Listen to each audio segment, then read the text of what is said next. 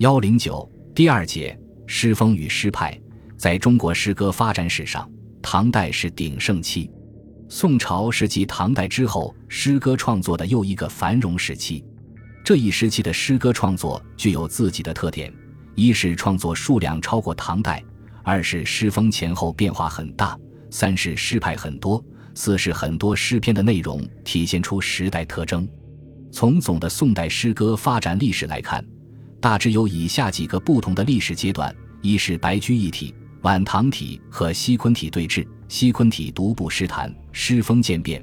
二是北宋中期以诗文革新为起点，复古诗风盛行；三是，在诗文革新基础上，以王安石、苏轼为代表的宋代诗歌创作第一高峰期到来；四是南宋中期以陆游为代表的第二个宋诗繁荣期的创作。